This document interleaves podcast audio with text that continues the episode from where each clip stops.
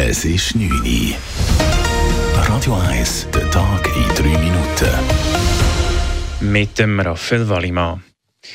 Das Zürichfest findet in der aktuellen Form nicht mehr statt. Der Verein Zürcher Volksfeste hat die Leistungsvereinbarung mit der Stadt gekündigt. Der Grund sei unter anderem der politische Widerstand in Zürich, sagt OK-Präsident Albert Leiser.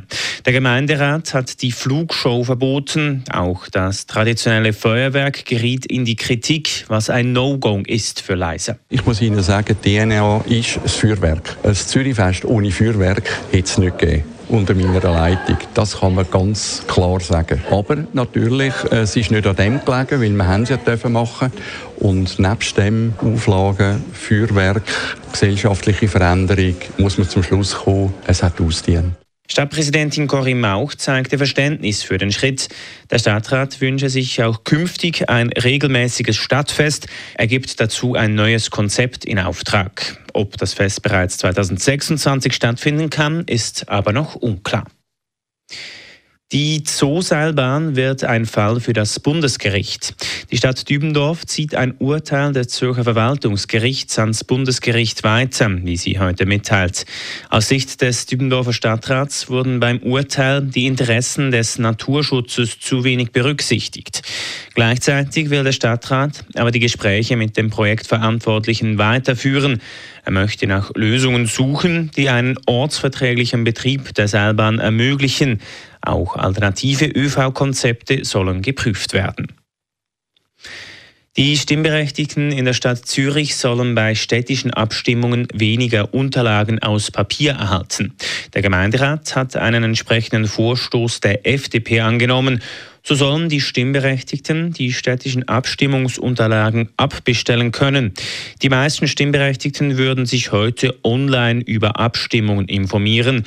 Die analogen Unterlagen würden hingegen jeweils rasch im Altpapier landen, begründet FDP-Gemeinderat Florinka Paul den Vorstoß. Ziel ist einfach für die Leute, die sowieso das PDF lesen und sich online informieren, die sollen können darauf verzichten, dass ihnen das Papier Abstimmungsbücher heimgeschickt wird. Also ein einfacher kleiner Beitrag zu ein bisschen Umweltschutz, weil die Leute, die es nicht brauchen, denen muss man es auch nicht schicken. Das ist die Idee dahinter. Einzig die SVP sprach sich gegen das Postulat aus. Sie befürchtet, dass nach der Abmeldung der Unterlagen auch das Interesse an den städtischen Abstimmungen schwindet.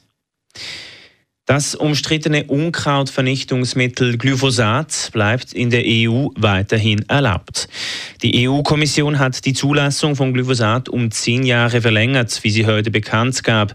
Allerdings wurden einige Auflagen verschärft. Glyphosat steht im Verdacht, krebserregend zu sein. Die Weltgesundheitsorganisation WHO stuft das Mittel als wahrscheinlich krebserregend ein. Die Europäische Chemikalienagentur bewertet die Erkenntnisse dafür als nicht ausreichend. Radio 1 Wetter. Es gibt eine stürmische Nacht mit starkem Wind und immer wieder Regen. Morgen gibt es am Vormittag auch noch letzte Regengüsse. Im Verlauf des Tages wird es aber freundlicher und es schaut teilweise auch die Sonne führen. Die Schneefallgrenze ist bei etwa 800 Meter. Die Temperaturen sind in der Nacht bei 4 Grad, morgen bei etwa 8 Grad. Das war der Tag in 3